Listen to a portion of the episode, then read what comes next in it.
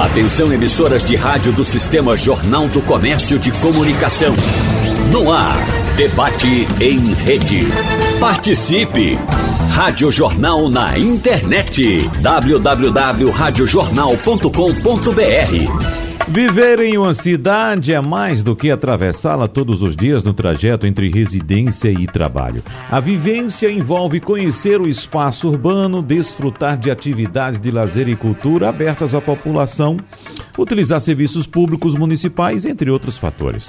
Essa sensação de pertencimento está intimamente ligada à estrutura de uma cidade moderna, pensada para ser acolhedora e funcional. No debate de hoje, vamos conversar com especialistas sobre os principais pilares da modernização urbana, considerando tendências como sustentabilidade, criatividade, inteligência e humanização. Por isso, nós agradecemos mais uma vez a presença no nosso debate de hoje da jornalista e pesquisadora em cidades inteligentes pela Universidade de Barcelona, na Espanha, Beatriz Ivo. Beatriz Ivo, seja bem-vinda mais uma vez. Muito obrigado por aceitar o nosso convite, Bia. Bom dia, Wagner. Bom dia, ouvintes da Rádio Jornal. Bom dia, Cláudio. Bom dia, é, Chico. Uma honra estar aqui nesse time tão poderoso que contribui tanto para a melhoria do Recife com temas tão importantes que os dois né, é, contribuem aí no nosso cotidiano. A honra é toda nossa, muito obrigado. Nós agradecemos também a presença do conselheiro do Porto Digital e um dos fundadores do Parque Tecnológico, Cláudio Marinho. Professor Cláudio, seja bem-vindo. Bom dia para o senhor. Bom dia, Wagner. É sempre um prazer estar com você e com os ouvintes aqui da Rádio Jornal, e em especial na convivência, eu vou usar o termo que eu gostei muito aí da abertura, uhum. lugar de convivência, espaço de convivência, não só para atravessarmos né, as cidades, mas está aqui na convivência, reflexão é, criativa de Bia, de Beatriz e de Chico Cunha, pessoas importantíssimas aí para pensar e fazer cidades. Muito prazer estar aqui com vocês. Sem dúvida, muito obrigado. E também com a gente o arquiteto e urbanista, consultor em estratégia e pesquisador, Francisco Cunha. Professor Francisco Cunha, muito obrigado por aceitar nosso convite. Bom dia para o senhor também. Bom dia, Wagner. Bom dia, Bia. Bom dia, Cláudio. Bom dia, ouvinte. Uma satisfação enorme estar aqui novamente conversando sobre esse tema tão importante. Professor Francisco Cunha, vamos começar exatamente pelo senhor porque o senhor tem uma característica muito que eu considero muito importante para quem quer conhecer uma cidade e quer conhecer os desafios que a gente precisa para melhorar a vida da comunidade, que é caminhar pela cidade, andar pela cidade. Às vezes a gente se tranca dentro do nosso carro, liga lá o ar-condicionado, fecha a janela e não percebe essas nuances. Né? A gente fica mais preocupado com o trânsito, com o trajeto, com o engarrafamento, do que observar para as calçadas, para os prédios públicos ou privados, para a história da cidade em si e também para as próprias pessoas que estão passando por ali. E é, a ideia de fazer esse encontro aqui surgiu semana passada porque no sábado anterior a este que se passou agora, esse mais recente, nós tivemos aqui uma manhã de muita movimentação na Rádio Jornal por queixas e reclamações dos nossos ouvintes, principalmente de comunidades. Beatriz Ivo, que conhece muito bem a nossa história, sabe como é a relação da Rádio Jornal com os ouvintes, com as comunidades, porque tivemos na noite anterior, na sexta-feira, uma chuva muito forte, uma chuva de vento, mas apesar de ter sido uma chuva rápida, não durou muito tempo, não durou mais que alguns minutos, causou grandes estragos. E quais foram os estragos principais? Estamos habituados com alagamentos, com deslizamentos em áreas de morro, mas não. Os estragos dessa vez foram concentrados na rede elétrica. Então, pelo, no sábado pela manhã, recebemos aqui muitas reclamações de ouvintes em comunidades diversas apontando falta de energia ainda. A chuva foi na sexta-feira à noite, no sábado pela manhã nós tivemos essas reclamações aqui de vários pontos em que a energia ainda não havia sido reestabelecida. E observe, professor Francisco Cunha, professor Cláudio Marinho, professora Beatriz Ivo, que estamos discutindo muito questões de tecnologia, a chegada do 5G. Mas um, uma questão elementar que é a segurança no abastecimento de energia elétrica, nós não podemos dizer que ainda temos, que já temos essa segurança. E conversando aqui com os colegas também no Passando a Limpo, a discussão era: olha, tivemos falta de energia em várias comunidades. Mas saindo e conversando com as pessoas, eu descobri um empresário, é, conversando com um empresário, de uma área importante do Recife, da Zona Norte. Ele tem um estabelecimento comercial na Avenida 17 de Agosto. Me relatou a falta de energia na sexta-feira à noite e o retorno no restabelecimento somente no domingo por volta de meio-dia.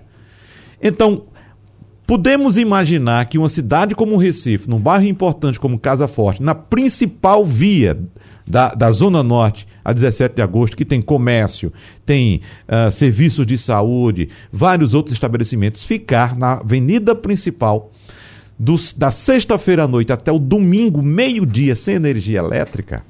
Então a gente, quando começou a olhar pela janela, a gente começou a perceber aquela quantidade de fios pendurados, aquele emaranhado de fios que nós temos, professor Francisco Cunha, que certamente não resistiu à ventania da sexta-feira. Seria por aí que deveríamos, de fato, começar a pensar na melhoria de vida a partir da infraestrutura de nossa cidade, professor Francisco Cunha? Com certeza, Wagner. Agora, eu acho que esse caso específico aí é de má prestação do serviço. Uhum. Porque não se justifica isso. A energia tem mais de quanto? Tem mais de 100 anos, né? Mais de 100 se anos. Faz fornecimento de energia. Então, é. não tinha porquê. Se fosse de internet, eu até compreenderia, porque Internet virou uma barafunda, esse, essa quantidade de fios todas são, é justamente de, é de telefonia e de, e de dados, de transmissão de dados. Não, é, não tem nada a ver com rede elétrica, a rede elétrica passa lá em cima. Uhum. O, o, máximo que passa ali talvez seja a alimentação da iluminação urbana, da calçada, da iluminação pública. Mas né, não, não, não tem nenhum motivo para você passar 20, mais de 24 horas, porque houve um, um um, uma ventania e derrubou alguns galhos por cima da, da fiação. Não há justificativa para isso, a não ser má prestação do serviço. Uhum. Então, eu não vejo. Eu, eu gosto de dizer, aí pra, é mais uma provocação para o pessoal da tecnologia da informação, que eu digo que cidade inteligente é aquela que é caminhável. Se ela não é caminhável, ela não é inteligente. Então, todas essas outras coisas que se fala de tecnologia para a cidade, ela tem que considerar que a cidade deve ser feita principalmente para o pedestre. Todos os outros meios de locomoção são complementares, porque nós somos seres caminhantes. Nós andamos sobre duas pernas. Então, a cidade, inclusive a cidade do Recife e a área norte que você, a qual você se referiu, e onde esses serviços estão sendo mal, pre, mal prestados, a, a, a, região norte toda foi toda a rede viária da região norte ela foi lançada quando não existia carro. Então, elas tiveram que ser alagadas. Pronto, a 17 de agosto tem que ser alagada. Tem lugar que não tem calçada na 17 de agosto, porque teve que ser alagada para os carros passarem. Porque na 17 de agosto original só passava gente a pé, a cavalo e um pouco mais na frente o trem a vapor. Uhum. Então, a machambomba, chamada de machambomba. Mas depois botaram os carros. Quando botam os carros, tudo complica tudo e aí a situação fica muito mais dramática em termos de infraestrutura, Wagner. É. Essa questão da fiação da rede elétrica aérea, Beatriz Ivo, não é uma questão nova, né? Veja que em 2014 o Recife aprovou, a Câmara do Recife, uma lei municipal, lei de número 17.984, que previa que empresas públicas e privadas que operam fiação elétrica ou de telecomunicações seriam obrigadas a embutir no subsolo todo o cabeamento existente no Recife. Evidentemente que o tempo passou, um artigo, inclusive, o segundo, foi vetado pelo então prefeito Geraldo Júlio. Esse artigo estipulava um prazo de dois anos para que as mudanças começassem a ser implementadas. Certamente o prefeito entendeu que não era execuível esse prazo e nós ainda temos esses problemas. Então, quando a gente fala em cidade moderna, em convivência, em caminhar pela cidade, como citou o professor Francisco Cunha, a gente lembra também de episódios em que Pessoas perderam suas vidas porque estavam exatamente fazendo isso e um fio simplesmente tinha caído da rede elétrica e causou um choque elétrico e aquela pessoa, infelizmente, veio a óbito. E isso aconteceu várias vezes, relatamos aqui também várias vezes isso. Então, essa questão da infraestrutura, Beatriz Ivo, como é que você observa? Uh, veja, Wagner, do ponto de vista da urbanização e da discussão hoje da evolução das cidades, a gente tem que ir para uma questão mais conceitual. Né? Então, do ponto de vista conceitual, é, o mundo vive um momento muito especial, porque todas as revoluções, de uma forma é, mais é, contributiva com a sociedade, elas deveriam deixar uma evolução. Né? Assim foi na Revolução Industrial, que trouxe o homem do campo para as cidades e aí a gente mudou de patamar, né?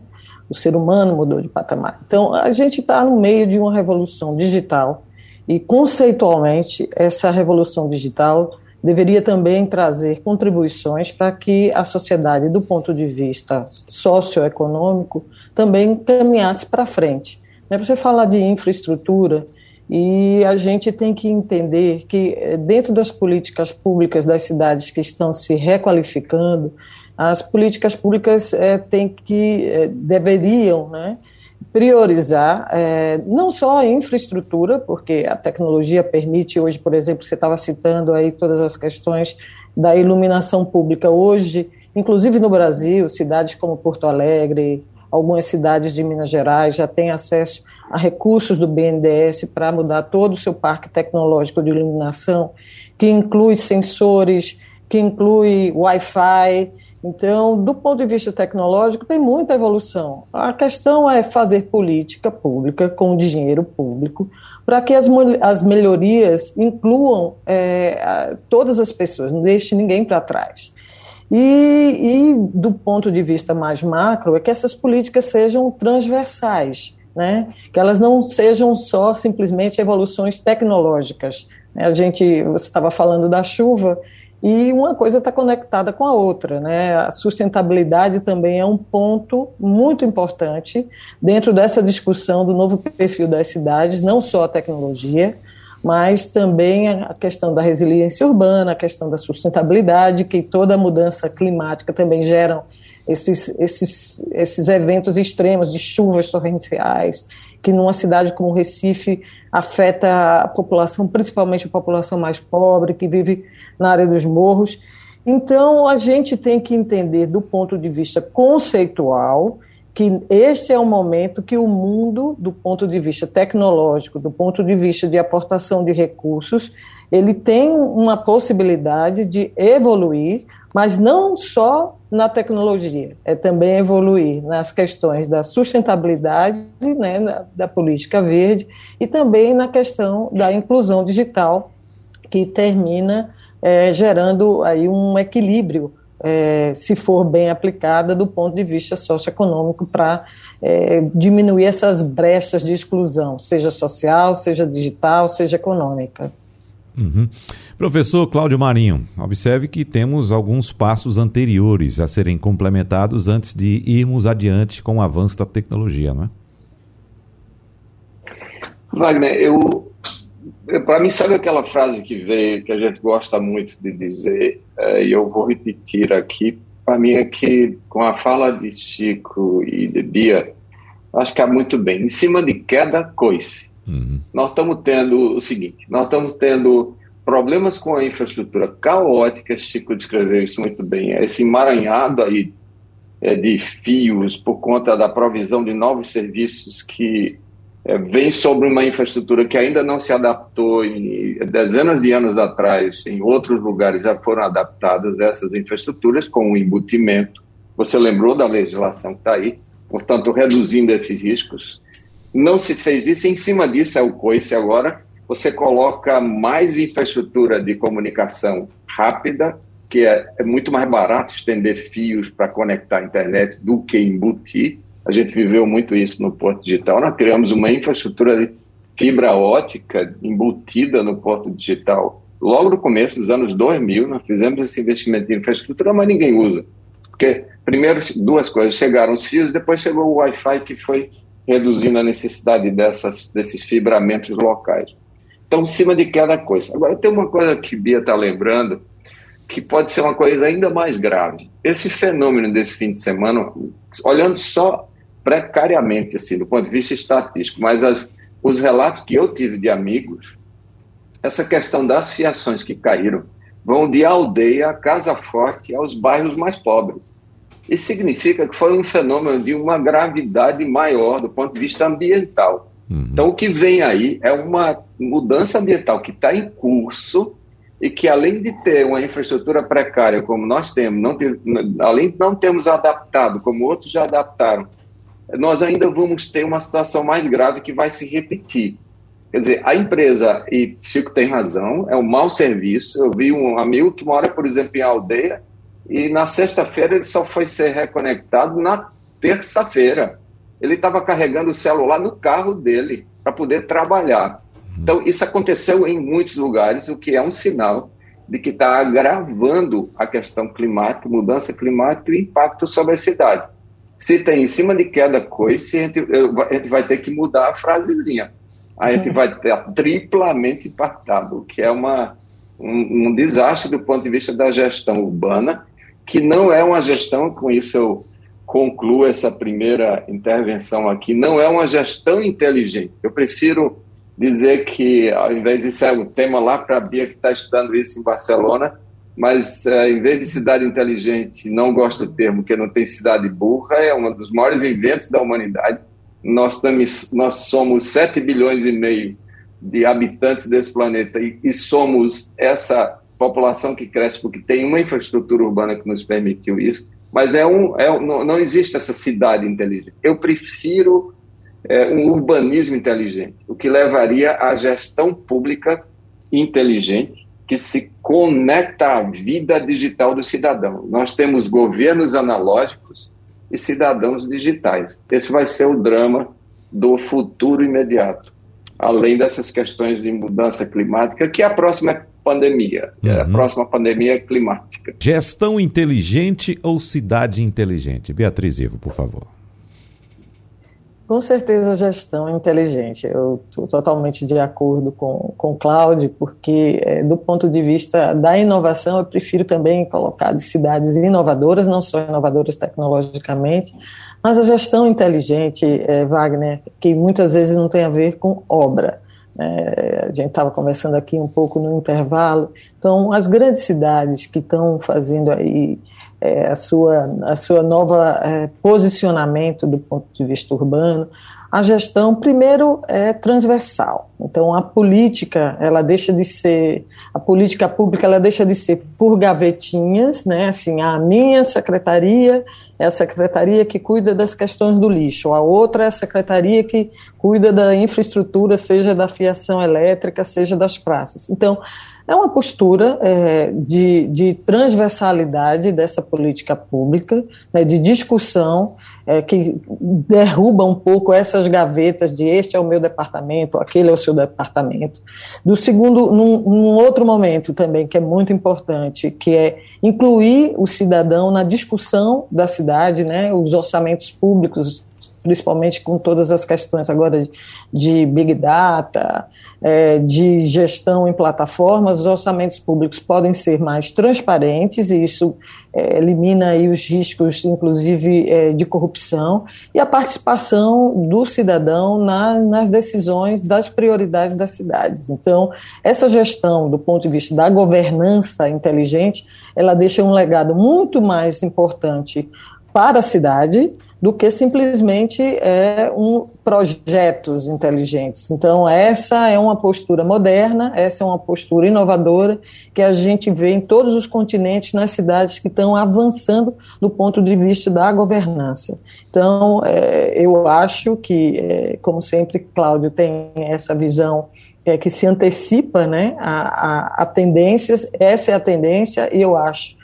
que o Recife, por exemplo, é, ele tem hoje a oportunidade de ter acesso aos bancos de fomento que já estão liberando verba, seja para inclusão digital, seja para melhoria ambiental. Então, fazer projetos pilotos que podem trazer benefícios para é, a sociedade de uma forma transversal, não, não só para o rico, mas também incluir principalmente as, as, as as, as camadas da população que não têm acesso uhum. a essa discussão do que é bom para a minha cidade. Porque não tem um modelo pronto, sabe, Wagner? Cada cidade tem a sua característica. Então, a governança inteligente ela é muito mais importante do que obra com um sensor ou com tecnologias inovadoras. É, uma questão muito importante que você citou, e eu vou passar agora para o professor Francisco Cunha, Bia, é o fato de incluir o cidadão nas discussões sobre prioridades.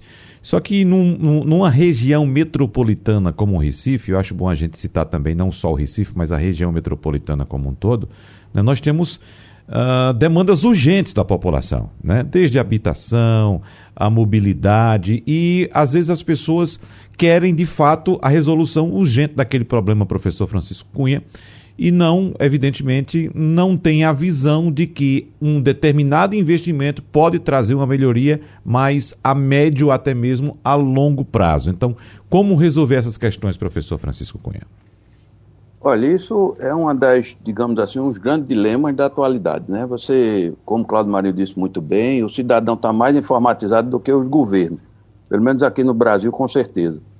Então, o sujeito tem acesso a uma, a uma rede social, faz uma reclamação, ou ele cria uma rede social para tomar conta, ajudar a tomar conta de determinado local, eu participo de algumas, e isso muda a relação do cidadão com o poder público, porque a pressão passa a ser mais organizada e, digamos assim, mais confortável, né? Porque você não precisa ir para a rua, fazer movimento como antigamente. Ainda, ainda acontece, tocar fogo em pneu, etc., fazer passeata. Você faz uma mobilização pelo espaço virtual. E isso funciona, na medida em que passa a fazer mais é, pressão em cima de determinado setor ou áreas do setor público em relação a demandas específicas. Eu, tô, eu desliguei aqui o, o eu desliguei aqui o, o microfone porque está passando o carro do ovo. Então a maior parte do, do carro do ovo aqui é 30 horas Qual é o preço a 11 reais. Qual é o preço aí? 11 reais. A 11 reais. A 11 reais, 30 horas. Então, tá 30 horas a 11 reais aqui. Começou em 9,99 no começo da pandemia. 9, Pronto. Isso. Uma demanda minha era parar com isso, mas a quem eu reclamo? Eu talvez, se eu me juntar aqui com os três ou quatro aqui em volta, Claudio Marinho está morando perto agora, a gente possa fazer uma, um movimento para pelo menos estabelecer a hora que ele passa. Porque o sujeito agora está passando de noite, Wagner. De uhum. noite. De noite, 30 ovos a, on, a 11 real. real. É, aí, como é que, que você vai dormir? Fora o fato de que passa o sujeito com o escape aberto, você vai ver, pensa que é uma moto de não sei quantas mil cilindradas na verdade, é uma motoneta que ele abriu o, o escape, passa um carro, tem, tem de tudo. Tem um sujeito da motoneta, tem um sujeito do carro é, bacana, daqueles carros importados que faz um barulho enorme, ele pensa que está em Le Mans, Interlagos, sei aonde, uhum. aquele, e passa usando essas ruas daqui como pista de corrida. Tem de tudo. A cidade é o lugar onde a gente se criou, como Cláudio Marinho disse, um dos espaços, é, é, uma das maiores invenções da humanidade, criou para a gente conviver melhor. E tem um monte de coisa que, que impede essa nossa convivência. Você falou aí é, demandas básicas de infraestrutura, demandas básicas, essa coisa de enterrar a fiação. O problema não é, Wagner, a, a rede elétrica, não. O problema é a rede, essa rede de baixo, essa rede de cabos, de, de que podiam muito bem ser enterrados, porque eles fazem um volume menor. Realmente enterrar rede elétrica é complicado. Agora, alguns lugares especiais você pode fazer isso, no bairro do Recife, em alguns lugares, no centro da cidade. Mas você enterrar toda uma rede, não, não, eu penso que não é, é antieconômico. Agora, os cabos de, de, de, de, internet, de dados, esses sim podiam ser enterrados. Aí uma, outro dia eu estava passando por aqui, vinha pela, pela Rose, é, Rose Silva e depois Estrada do Arraial, eu vi um sujeito furando o meu fio. Um monte de gente furando meu fio de madrugada. Eu fui lá ver o que era. Estavam enterrando uma determinada operadora estava enterrando o seu cabo no meu fio. Quer dizer, por que esse negócio? Aí falta governança inteligente, como Bia disse, que Cláudio diz. Por que este negócio? Tu bota tudo ali dentro. Por que danado não bota tudo ali dentro e o poder público não faz pressão para que isso aconteça? Mas não. O sujeito bota um fio lá e depois aquele negócio esquece e faz do poste um almoxarifado de fio, uhum. vira uma, desculpe a expressão, mas uma esculhambação dentro da cidade. Total total. Não há governança aérea. Eu acho que o caos aéreo no Recife é justamente essa quantidade absurda de fios que quando cai um poste, se você bater e cai um poste, cai uma série de postes. Uhum. Por quê? Porque está tudo amarrado ali e, e, faz parte de uma rede. É uma rede, de fato, uma rede física.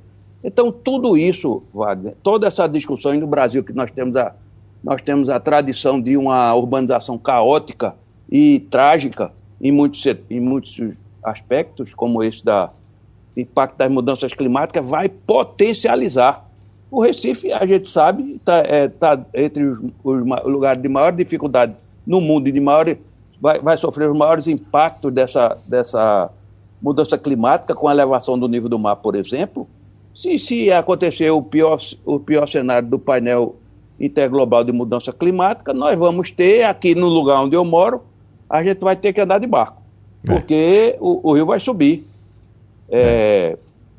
A gente já tem uma baiteira ali, aquela do Jardim do Baobá, eu acho que a gente podia é, criar um sistema de, de locomoção por barco, ou seja, isso a gente não está discutindo. Eu me ressinto muito, porque isso a gente não está discutindo. Isso faz parte de um futuro próximo e nós temos muitas demandas do dia a dia, como você disse, as pessoas não conseguem perceber que é importante discutir o curto, o médio e o longo prazo, como a gente não faz isso, Wagner, a gente fica a mercê dos problemas do curto, do médio e longo prazo, justamente porque não foram pensados antes. Exatamente. Então, professor Claudio Marinho, a partir... Wagner, pois não, Bia, pois não. Só para contribuir um pouco com, com o que o Chico está dizendo, é, e também fazendo parte da governança, é, ele estava falando desse absurdo, né, que é, vamos dizer, essa política que é a política de telecomunicações, que chama política de passagem, que é onde esses cabos todos. Então, é, o poder público ele tem que ter uma, uma postura é, de defesa da cidadania, porque ele que faz o equilíbrio entre ali os interesses privados e o interesse coletivo. Então, vou dar dois exemplos, né? Assim, é, eu não gosto de dar exemplos de cidades desiguais, mas é importante para a gente ver como algumas, algumas cidades atuam. Por exemplo, Barcelona, é, ela, ela, tem uma política muito forte, não só em relação à, à questão de infraestrutura, mas em todos os contratos públicos. Fica muito claro, e aí o cidadão também participa, porque tem uma plataforma bem poderosa onde as pessoas podem ali é, participar das regras né, do, de como as empresas privadas vão explorar, ou seja, o solo, seja o ar, então, é, é, há um, no, todos os contratos é, que são assinados, há, uma, uma, lei como se fosse de uma compensação social pelos impactos que aquele tipo de serviço gera na cidade. Então, não só nessa questão dos cabos, mas em outras coisas que, que estão, num, num, vamos dizer, num debate muito forte que, que, é a ver com, que tem a ver como, por exemplo, as empresas é, de, de aluguel, de, de para turismo, como o Airbnb, atuam na cidade. Elas podem atuar, mas dentro de regras muito rígidas que ali é, geram uma compensação é, para a cidade, quando ela gera um impacto negativo, e é o poder público que está à frente decidindo. Não é o prefeito que assina o contrato.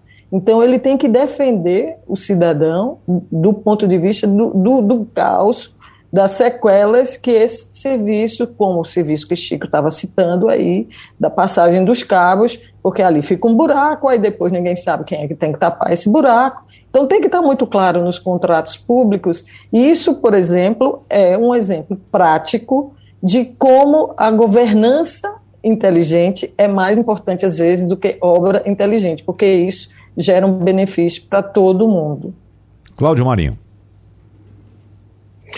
Eu, eu, primeiro, Bia, quero agradecer por ter dado um passo conceitual e prático, porque nós somos. É, tem um, um, texto americano muito dos anos 90 que eu gosto, somos praticantes reflexivos. É o um nome até estranho, mas é reflecting practitioners em, em inglês. É aqueles que refletem e vão procurar como o Chico vai para a rua e já vai procurar um. Outro dia ele estava colando adesivo de multa em carros que estavam em cima da calçada. Isso é refletir, caminhar e agir.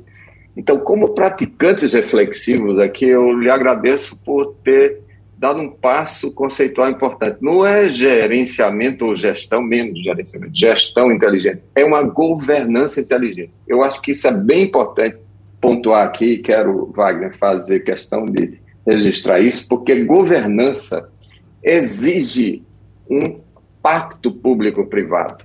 Ele já nos leva à questão público-privado, que é a principal questão da gestão urbana.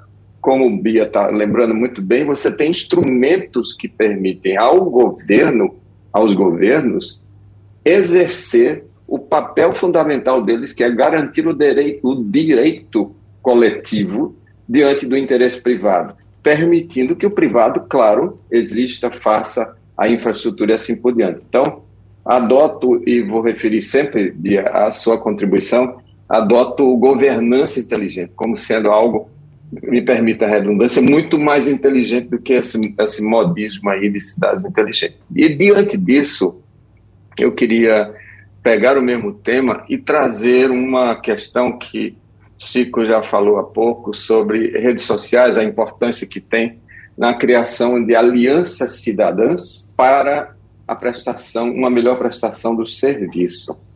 É, grupos de zap, redes sociais, etc. Eu gosto muito de um livro de três holandeses que chama A Sociedade em Plataforma. Como essa história uhum. de plataformas digitais é uma coisa que leva imediatamente a pensar numa, no mundo tecnológico, tech, que é a plataforma do Google, a plataforma do Facebook, esses três holandeses fizeram uma reflexão cidadã, que era no sentido que é uma sociedade em plataforma.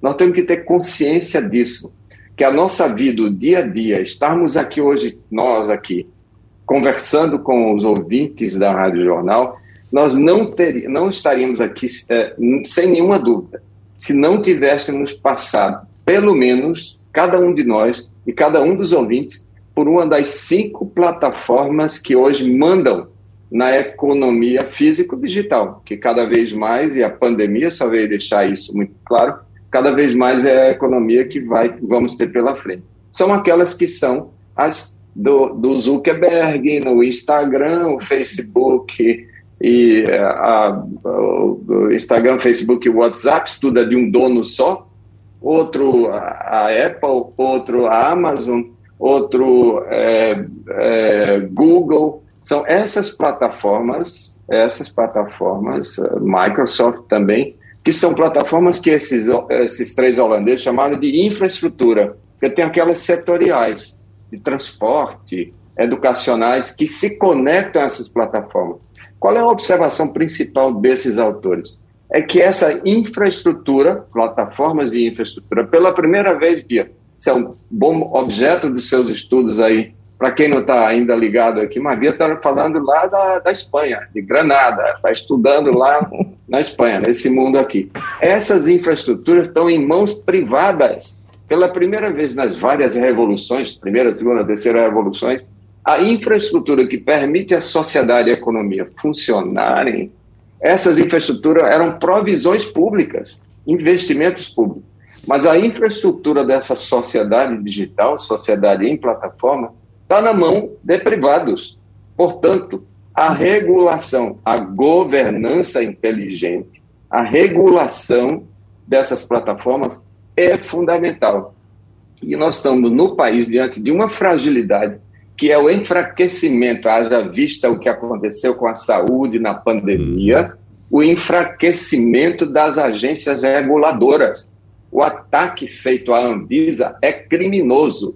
É criminoso, como qualquer outra instância regulatória, seja de telecomunicações, por exemplo.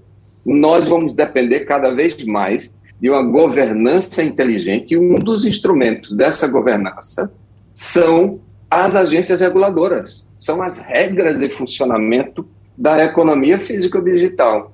Eu queria fazer essa observação, agradecendo aí a Bia a introdução da governança inteligente. Muito importante isso, Bia. É.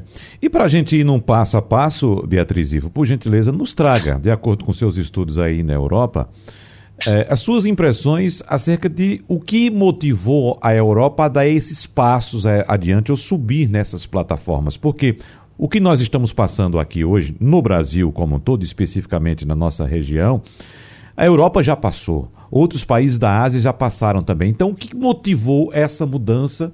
Foi o tempo? Foi o investimento a longo prazo? Ou o que você destaca? Por que a Europa conseguiu superar esses mesmos problemas que nós temos aqui hoje? E nós ainda não.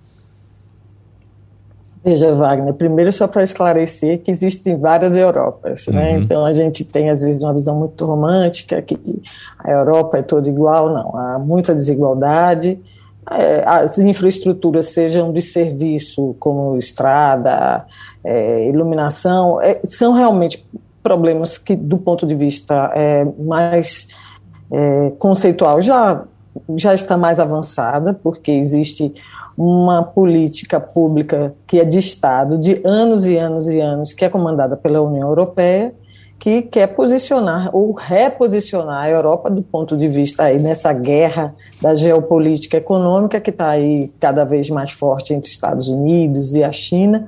Então a Europa usa o imposto que é o que todos nós pagamos, né, é, para tentar evoluir em algumas situações, como essa que você está falando das infraestruturas digitais, para que é, inserir é, o cidadão nessa nova, que aí a gente já vai para um outro, um outro tema, que é a questão do emprego do, do, dos próximos dos, dos, próximos anos, que são é um perfil completamente diferente. Então, é, é, é uma aplicação do dinheiro público, do imposto que cada um paga, para tentar manter um aquecimento socioeconômico, aí seja através é, de, de, de, discussões de investimento direto. Um, um detalhe, por exemplo, a, a Espanha ela está agora é, é, tendo acesso aos fundos europeus de pós-Covid né, para fazer é, sua, seu reposicionamento. Então, veja o, o, detalhe assim do ponto de vista do, do, da, da, questão mais fina, vamos dizer, dos investimentos que às vezes não tem a ver com uma obra física, é mais conceitual, como eu estava dizendo no começo. Então, tem um montão de dinheiro, um montão de euro para a Espanha fazer seu processo de digitalização. Né? Que aí tem a ver com essas plataformas que Cláudio estava falando. Então, ela resolveu, dentro do ponto de vista da política pública, que essas infraestruturas digitais elas vão ter que ser ela, redistribuídas pelo país inteiro, não, não podem ficar só concentradas em Madrid, por exemplo. Por quê? Porque qualquer investimento público tem que gerar um desenvolvimento socioeconômico. Então, como a Espanha é, enfrenta, principalmente na sua área rural, é, as pequenas cidades, é, um, uma despopulação muito forte, porque as grandes cidades ali têm as melhores universidades, os melhores hospitais, então sempre atrai né, principalmente o jovem, então estão fazendo o caminho ao contrário, pegando o que é mais moderno, o dinheiro dos fundos europeus da digitalização, para aplicar nas áreas rurais, para desenvolver as cidades de pequeno e médio porte. Então, é uma postura né, é, pública de desenvolvimento com o dinheiro que vem do imposto de todo mundo para uma evolução que também vai refletir na urbanização dessas cidades, porque toda a infraestrutura governamental, quando a gente teve aí alguns anos SUAP, por exemplo, que era um indutor de crescimento de toda a parte sul, né, metropolitana ali do Recife e do seu entorno, e também uma coisa importante para Pernambuco. Então, é usar de uma forma inteligente esse dinheiro do imposto para que seja benefício total. E falando um pouco também aí do que Cláudio é, pontuou, que cada vez mais a gente vê essa economia digital forte, a gente tem um tema também que o cidadão, dentro das, das governanças inteligentes, tem que ficar é, muito é, conectado, é, porque os governos também têm que discutir sobre a privacidade dos dados. As cidades vão ficar cada vez mais uhum. na mão das big techs, né, as tecnologias. Antes a gente viu os contratos seja de lixo, seja de iluminação pública, por prestadores de serviço que eram dessa área. Hoje a gente vê as empresas de tecnologia, né, porque como tem é, vários sensores ali, é, é, toda a questão do IoT, que, é, que são o, o, a inteligência das coisas conectadas num poste de luz, então entrou, entraram outros atores para prover esses serviços, não é só a questão da empresa local que vai colocar a iluminação pública ou a empresa local que vai colocar a infraestrutura de lixo. São players mundiais, né? A gente vê players mundiais, empresas que estão muito mais ligadas à área de tecnologia do que à área de infraestrutura, provendo esses serviços para as cidades, mas elas estão atrás dos dados, dos dados Exato. do cidadão, e isso também é uma discussão muito importante dentro do ponto de vista dessa governança inteligente. Como proteger o cidadão, eu, você, Chico, é, é Cláudio, com, com o que a gente tem de maior valor, que é a nossa privacidade. E todos esses objetos conectados, que vão estar também nas cidades, né, no poste de luz, na lixeira, que mede se, se a, a empresa tem que recolher ou não aquele, aquele container naquele momento, mas os dados estão ali. Os dados estão ali e essa é uma discussão também muito importante dentro do ponto de vista da governança. Sem dúvida. Eu queria saber se o professor Francisco Cunha está preparado para enfrentar esse momento, né, professor Francisco Cunha? Porque quando a gente fala, por exemplo, em monitoramento nas cidades, em câmeras, não se trata somente de uma câmera que vai olhar ali no centro do Recife, passando um cidadão de barba, de óculos, de camisa clara, passeando por ali. Quando a câmera focar, vai dizer: olha, lá vai ali Francisco Cunha ele está entrando ali numa livraria, está procurando o livro Cidades Inteligentes da jornalista Beatriz Ivo. Aí, de repente, o telefone dele emite um sinal, ele olha, Francisco Cunha, o livro que você está procurando está na livraria tal, que fica na rua tal, um pouco mais adiante. Então, é disso que estamos tratando. O senhor está preparado para essa situação, professor Francisco Cunha? Não. Não, porque ontem mesmo, numa palestra, e citei Lene, Aí o cara disse assim: Ah, agora eu entendi você, uhum. comunista. Quer dizer, nesse, nesse, nesse, nesse, seu negócio aí, esse, esse seu indicador vai aparecer lá, comunista, porque citou Lênin. Uhum. Quer dizer, é, aí é onde é que você tem o limite da invasão do espaço privado por essas informações de natureza pessoal que são coletadas já se disse que no, se o sujeito, por uma tecnologia que aquela Cambridge é, parece que desenvolveu, se você analisar, parece que são 20 postagens, 20 postagens não, 20 likes de cada um, você já dá um perfil é, é, profissiográfico e sociográfico da, da criatura, você imagina. Então, essa tecnologia está avançando muito. Na China, ele vai se me reconhecer pelo modo de andar. Uhum. Ele já reconhece pelo modo de andar, ele nem vê o, o sujeito. Então, isso é um, um, um mundo, né? Pra, e para complicar essa situação aqui no Brasil, a fala, e Cláudio reforço, da governança inteligente, a gente vai que. A gente não tem nem. A gente não, tem determinados lugares que você não entrou nem na, na primeira Revolução Industrial, que dirá na, na terceira, ou quarta, ou quinta que a gente está vivendo. Então a gente vai, vai ter que, que, que amargar um trabalho enorme de trazer o, digamos assim, o, a governança pública para o nível da, de, que está desenvolvido o indivíduo é, com acesso às redes. Mesmo com essa ainda mais com ainda complicação, porque essas redes são de domínio privado, como o Claudio muito bem citou aí, ou seja, a base, a estrutura, a infraestrutura da, da plata, das plataformas é privada. E o sujeito faz o que quer e, e toma os dados e aquela história né, que se diz. Quando você não paga por serviço digital, você é o próprio produto. Uhum. Então você está sendo, estão sendo vendidos são seus dados. Então, meus dados podem estar sendo vendidos aí, Wagner. Se eu entrei na livraria, se eu entrei, se eu, se eu saí, se eu estava de camisa clara ou não, uhum. tudo isso vai me levar a uma determinada situação que vai me deixar vulnerável vulnerável a, essa, a esse alcance dessa tecnologia. Como é que a gente vai consertar isso tudo? Fazer um conserto disso num lugar onde a gente tem problemas do século XIX. Uhum. Nós temos problemas do século XIX, nós temos, não temos, estado do Recife, 25% saneada. 30% saneada, não, coleta, coleta o esgoto. Tratado deve ter 5% ou 6%. A gente tem problema no século XIX, foi resolvido na Europa, onde Biatá, no século XIX. E, no entanto, nós temos problemas, onde ela está também na Espanha, que tratam da sociedade digital. Ela tem a sorte de estar no país que tem Manuel Castel como ministro da universidade, das universidades desde 1920, de, de 2020. Então, nós, que é o maior especialista em rede, o maior especialista em rede do mundo. Então, nós, nós temos essa, essa disparidade. Quando você tem na Europa, está avançada anos luz, nós temos aqui problemas do século convivendo com o problema do século XXI. Como é que a gente vai dar conta disso? Estamos diante de uma, um desafio, grande desafio civilizatório e do ponto de vista da cidadania também. Como é que vai dar conta? Eu não sei, porque a gente teve um atraso civilizatório aí recentemente muito grande. Então a gente vai ter que dar outro salto. Cláudio disse, em cima de cada coisa, eu digo, em cima de queda, dois ou três coisas uhum. seguido, quando você já estava no chão. É. Então, como é que a gente vai dar conta disso? Nós estamos diante de um grande desafio, enorme. Espero que Bia faça a coleta de informações suficiente na Europa para poder nos ajudar nesse, nesse, na resolução desse desafio. Três minutos para a gente encerrar o nosso bate-papo de hoje. Eu queria que, com um minuto, cada um de vocês fizessem suas últimas considerações acerca do tema e deixasse ganchos aí para umas próximas conversas também, começando pelo professor Cláudio Marinho. No intervalo, Wagner, vou pegar esse um minuto para uhum. dedicar um outro tema que eu acho que merece, e nós só tocamos ele aqui agora quando Beatriz trouxe, que é o que uma autora da Inglaterra chama de capitalismo de monitoramento.